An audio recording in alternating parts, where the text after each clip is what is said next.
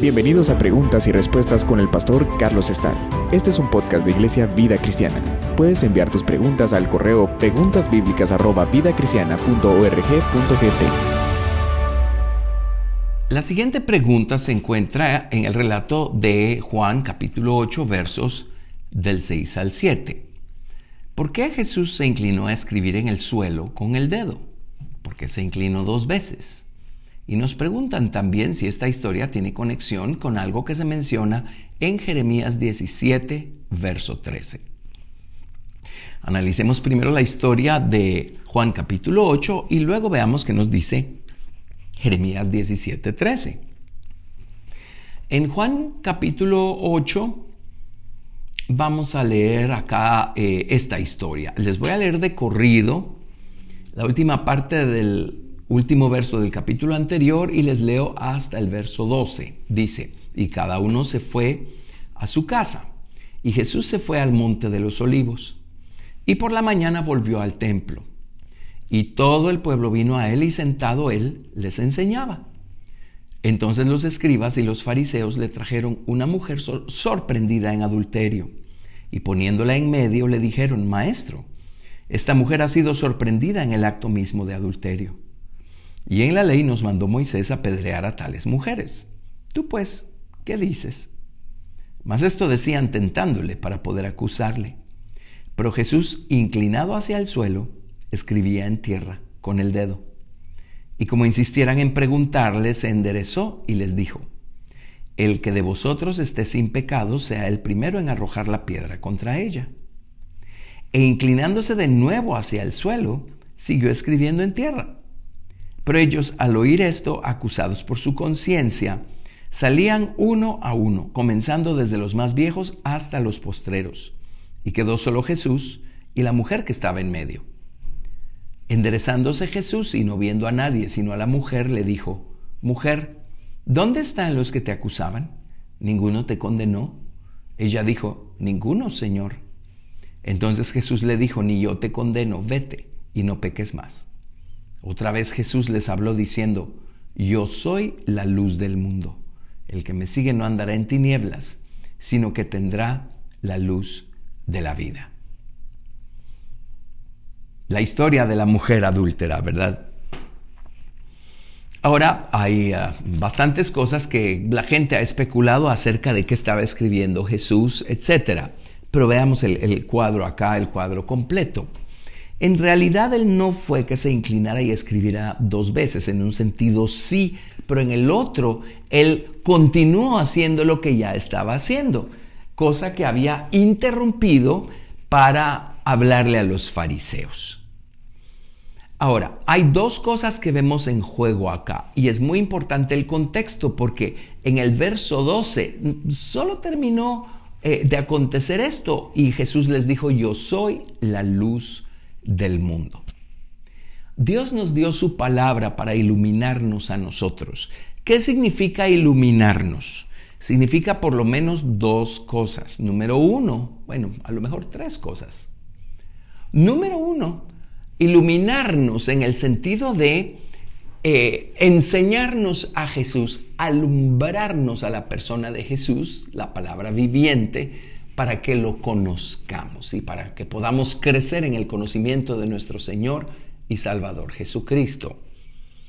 También iluminarnos significa iluminarnos el camino, alumbrarnos el camino para que sepamos cuál es el siguiente paso que debemos dar, en qué dirección debemos movernos o no debemos movernos. Lámpara es a mis pies tu palabra y lumbrera a mi camino. Así es que cuando Jesús, la luz del mundo, nos ilumina, es también para que veamos, el, es para que lo veamos a Él, es para que veamos el camino, pero también la luz de la palabra existe para alumbrarnos a nosotros mismos y que podamos vernos a nosotros mismos, ver nuestra verdadera condición, nuestro verdadero estado el hombre es incapaz de juzgarse a sí mismo sin la ayuda de la luz divina que viene de nuestro Señor Jesucristo. Eh, el Señor cuando pone su lámpara eh, nos ayuda a ver dónde estamos quedándonos cortos, dónde estamos fallando, dónde lo estamos ofendiendo, dónde no estamos siendo como Cristo. ¿Qué cosas de nuestra naturaleza carnal necesitamos mortificar o necesitan ser convertidas o pues necesitamos poner en sujeción para que éstas no nos estén sojuzgando a nosotros? Por ejemplo, en Juan capítulo 3, verso 19 dice, y esta es la condenación que la luz vino al mundo, y los hombres amaron más las tinieblas que la luz porque sus obras eran malas. Porque todo aquel que hace lo malo aborrece la luz y no viene a la luz, para que sus obras no sean reprendidas. Mas al que practica la verdad viene a la luz, para que sea manifiesto que sus obras son hechas en Dios.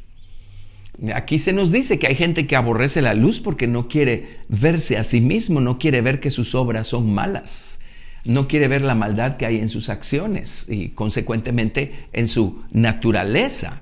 No quieren ver la necesidad que tienen de ser regenerados y transformados. No quieren ver su pecado que necesita y puede ser perdonado y cubierto por medio de Jesucristo y su preciosa sangre. Entonces Jesús es la luz del mundo.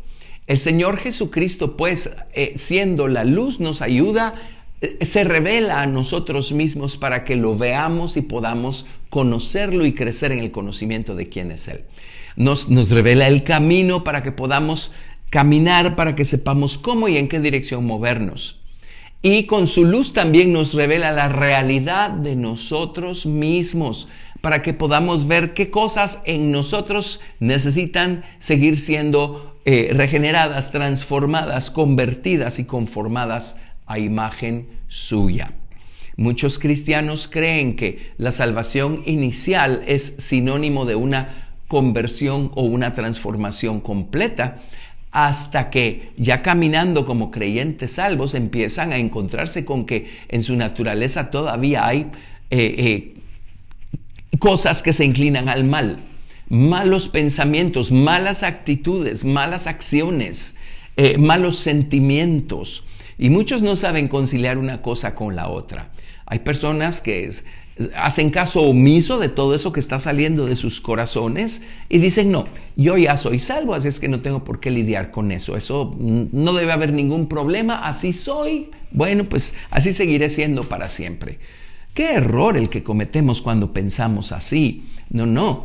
Cuando el Señor Jesucristo llega a nuestro corazón y su luz empieza a iluminarnos, es porque el Señor Jesucristo, ya una vez siendo salvos nosotros, está buscando perfeccionar su obra en nosotros. Y poco a poco, una a una, va alumbrando todas estas actitudes que están mal, todas estas cosas que el Señor quiere ir eh, quitando o transformando en nuestras vidas. Así es que la, la lámpara, Jesucristo es la lámpara. Esta lámpara nos ah, ilumina, nos ayuda a vernos a nosotros mismos. Eh, la razón, por ejemplo, por la que supimos que necesitábamos salvación es porque un día Él nos alumbró con la luz de su verdad. Alguien nos predicó, o a lo mejor estábamos leyendo la Biblia, quién sabe. A lo mejor fue de alguna otra manera. Pero de alguna manera supimos, porque la luz llegó, supimos cuál era nuestra condición y entendimos que Jesús es el único que puede remediarla. Así es que fuimos salvos porque la luz nos iluminó. En, en, el libro de Juan tenemos pues este relato tan interesante. Vinieron los fariseos. Ahora, el problema con el fariseísmo es que esta gente era muy celosa en guardar las tradiciones eh, judías. Tenemos que entender que una cosa es la ley moral de Dios que quedó plasmada en el Antiguo Testamento y otra cosa son las tradiciones judías que fueron eh, eh, creando y añadiendo los religiosos a lo largo de años, de años, de años. Llegó un momento en donde en los tiempos de Jesús, si estudiamos nosotros a los fariseos, ¿se acuerdan que estaban los fariseos, estaban los saduceos, estaban los herodianos? estaban los celotes, a todos esos los menciona la Biblia, y habían otros que eran los esenios, a esos pues no los menciona claramente la escritura, pero ahí estaban también. Pero los fariseos, cada uno tenía su característica especial. Los fariseos anteponían la, la ley eh, que ellos mismos habían eh, concebido por encima de la ley que Dios le dio a Moisés. En otras palabras, sus tradiciones eran más importantes que la ley de Moisés. Y ellos eran tan estrictos en guardar sus tradiciones que terminaron creyéndose muy justos y muy santos por hacer esto. Eh, perdiendo por completo de vista el hecho que las acciones, las obras, por justas que parezcan, no pueden justificar al hombre. Es la fe lo único que justifica al hombre. La fe en Dios y en su provisión de salvación por medio de Jesucristo. Abraham creyó a Dios y le fue contado por justicia. Y Habacuc dijo, el justo por su fe vivirá. Pero los fariseos, ellos, ellos se justificaban por sus eh, grandes eh, acciones eh, y por la apariencia que ellos daban de ser personas muy piadosas. Pero Jesús les dijo, ustedes blanquean por fuera, son como sus padres, dice, blanquean por fuera los sepulcros de, de sus padres y de sus héroes de la fe, pero por dentro están llenos de huesos de muertos. Los fariseos eran solo una apariencia externa, pero su realidad interior era otra. Y por más que aparentaran santidad por fuera, ellos no podían evadir el hecho de que tenían un viejo corazón, una vieja naturaleza, una mente carnal, y seguro eran personas que mentían y, eh, eh, se aprovechaban de su posición. Jesús se los dijo para ver cómo eh, sacaban provecho de las viudas, hacían largas oraciones en sus casas, ¿verdad? Y entonces eh, las viudas eh, eran movidas a recompensarlos con dinero probablemente. Así es que Jesús sabía todo eso de los fariseos. Bueno, en esta ocasión ellos vinieron haciéndose los muy puros y los muy santos y resulta que encontraron a esta muchacha sorprendida en adulterio. Y esta es una pregunta que yo he oído por años que la gente se hace. Pues ¿por qué solo llevaron a la muchacha y no al muchacho, verdad? Pero el hecho es que llevaron a la muchacha. Y, y, en el corazón de los fariseos tiene que haber estado esta actitud. ¡Qué barbaridad! Esta mujer es pecadora. No es como nosotros, que somos santos y somos perfectos. Así es que llevemos esta muchacha a Jesús y vamos a ver en qué podemos ponerle tropiezo a Jesús. Y entonces vinieron y, trataron de tentar a Jesús con esto. Y le dijeron, maestro, esta mujer ha sido sorprendida en el acto mismo de adulterio. Y en la ley nos mandó Moisés apedrear a tales mujeres. Tú pues, ¿qué dices? Ahora miren la sabiduría y la prudencia del Señor Jesucristo. Él no negó lo que estaba escrito en la ley de Moisés. Él se fue todavía más alto y más profundo. Y él, básicamente, la lección que le está dando aquí a los fariseos es, bueno, quien no sea culpable, a lo mejor no de adulterio eh, eh, natural como esta mujer, pero a lo mejor sí de adulterio eh, mental, moral. ¿Qué tal adulterio espiritual? El adulterio espiritual, por ejemplo, es la idolatría es eh, apoyarnos en otras cosas para sentirnos justificados. Y de eso sí estaban padeciendo los fariseos. Así es que la idea es que nadie tiene el respaldo y la condición moral para poder juzgar a otra persona porque todos somos pecadores, todos hemos fallado y todos necesitamos la gracia y la misericordia de Dios y todos necesitamos el perdón de Dios. Y si no fallamos en una cosa, fallaremos en otra. Por eso el, único a quien Dios constituyó por juez de todos es al Señor Jesucristo. Perfecto, limpio, libre de pecado. El único que califica para juzgarnos de manera justa y recta.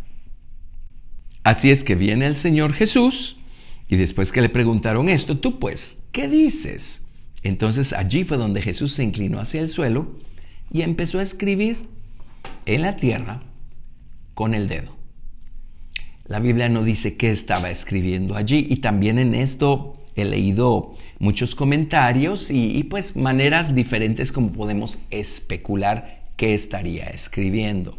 Pues si la Biblia no lo dice, no vamos nosotros a especularlo. Pero empezó a escribir. Y una vez comenzó a escribir, entonces hizo una interrupción al proceso de escribir en la tierra y les habló. Y allí fue donde dijo, el que de vosotros esté sin pecado sea el primero en arrojar la piedra contra ella. Y luego siguió escribiendo. Entonces notemos dos cosas acá. Número uno, lo que él escribió o la palabra escrita. Y número dos, lo que él habló o la palabra hablada o la palabra oral. Aquí entraron en juego estos dos factores, la palabra escrita, la palabra hablada. La palabra escrita o las teorías o la letra y la palabra hablada que esto ya implica una experiencia. Eh, eh, la palabra hablada es aliento. Esto tiene que ver con el Espíritu de Dios. La palabra escrita y la palabra oral. Esto es algo que vemos nosotros operando muy al principio, acá en la palabra de Dios. Recordemos que cuando Dios sacó a su pueblo de Egipto, a los 50 días estos se encontraban acampados al pie del monte de Sinaí. En el monte de Sinaí Dios les dio, bueno, les dio varias cosas, pero eh, desde esta perspectiva Dios les dio dos cosas. Número uno, Dios les dio su ley oral, porque Dios la habló desde los cielos, recordarán, desde el fuego que había ahí. Dios habló su palabra, pero luego Dios le dio a Moisés estas dos tablas de piedra con los ah, diez mandamientos en donde se resumían todos los demás escritos en las tablas de piedra. Así es que allí en el monte de Sinaí se unieron estos dos factores, la ley oral y la ley escrita. Estos dos regalos que Dios le dio al pueblo de Israel debieron haber sido suficientes para que operando juntos el pueblo de Israel tuviera la luz suficiente para entender quién es Dios. La ley moral de Dios lo único que hace es revelarnos el carácter moral de Dios, la rectitud, la perfección que hay en Dios. Bueno, es luz. La ley de Dios nos revela el camino por el que debemos caminar y la ley de Dios también nos puede alumbrar a nosotros para que nos veamos a nosotros mismos y vayamos a Dios y le digamos, Señor, cámbiame, crea en mí un corazón eh, eh, nuevo y renueva un espíritu recto dentro de mí. Así es que Dios les dio su ley oral porque Dios habló su ley desde el monte de Sinaí, desde el fuego, y Dios les dio su ley escrita.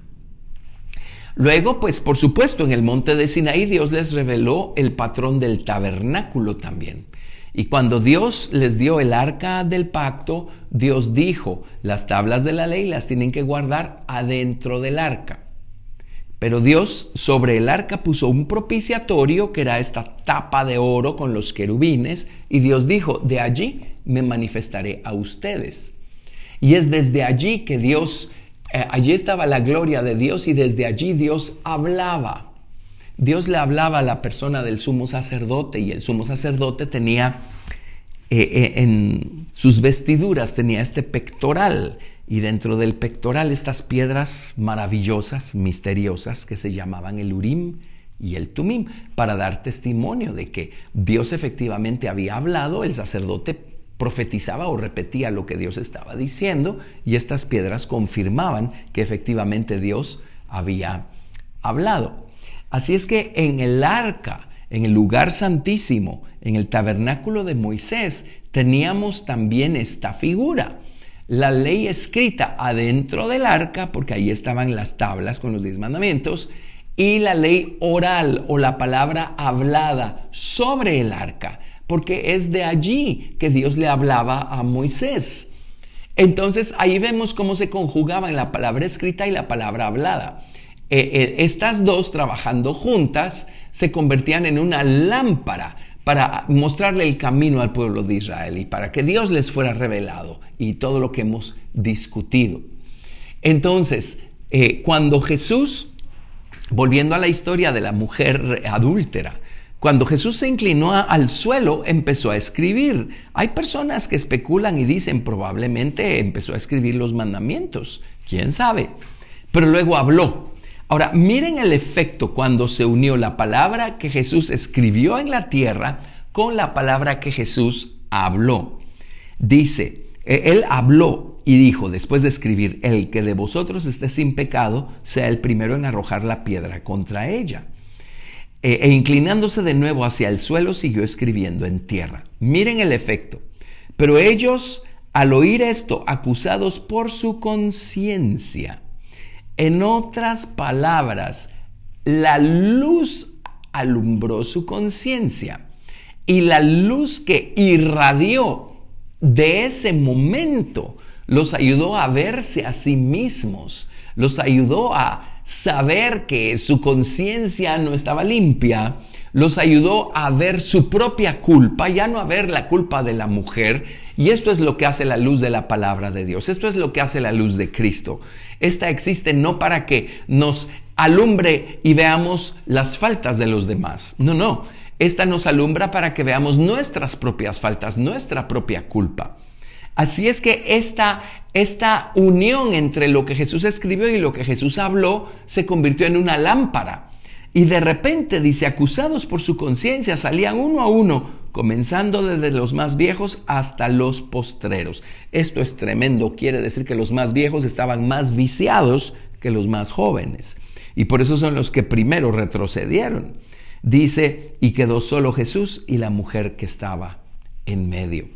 En ese contexto fue que dijo Jesús, yo soy la luz del mundo.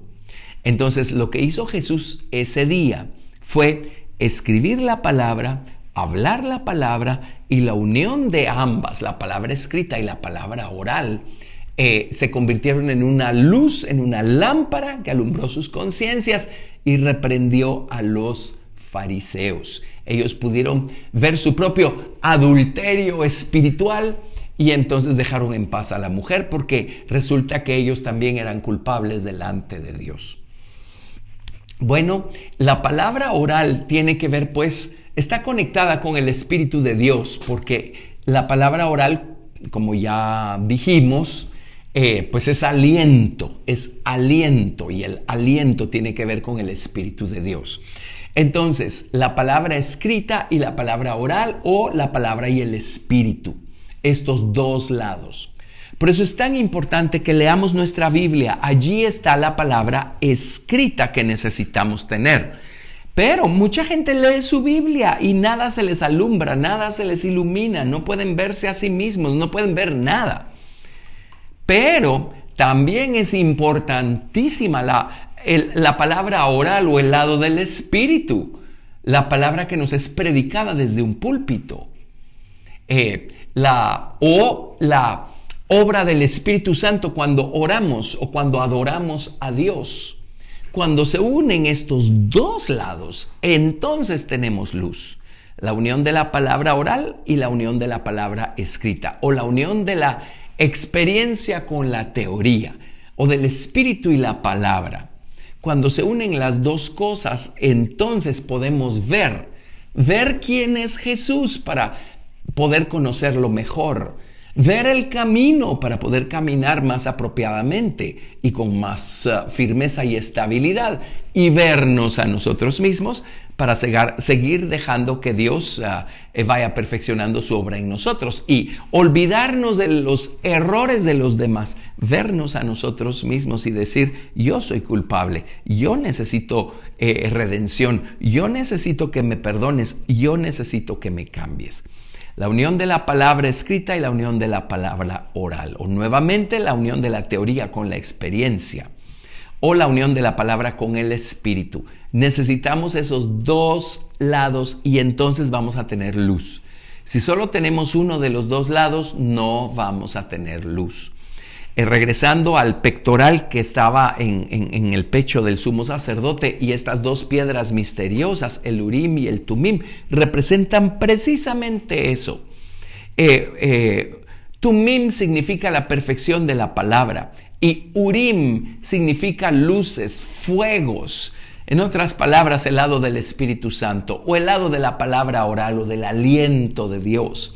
Así es que la unión de la palabra y del Espíritu o de la palabra escrita y la palabra oral, esto es lo que, lo que confirmaba en el corazón del sumo sacerdote la voluntad de Dios cuando Dios era consultado, ¿verdad? Cuando Dios hablaba.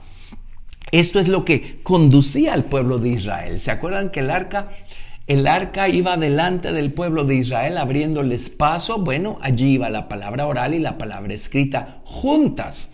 Juntas son una lámpara para poder ver el camino. En nuestra experiencia cristiana diaria necesitamos esos dos lados para poder tener luz y poder ver. Ahora se nos preguntó también qué conexión tiene esto con Jeremías 17, verso 13.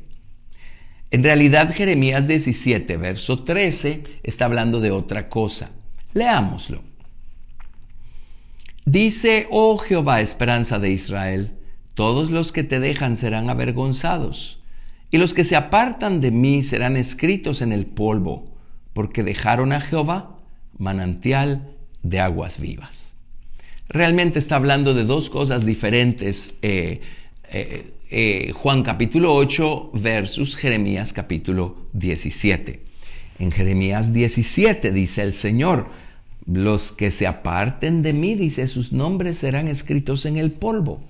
Ahora, recordemos que cuando nosotros elegimos por Dios, nuestros nombres son escritos en el libro de la vida del Cordero. Y también hay un libro de obras también en donde quedan escritas nuestras obras, nuestras acciones. Y también eh, en, el libro de Malaquías dice que el Señor también escribe o deja un registro cada vez que pensamos en Él.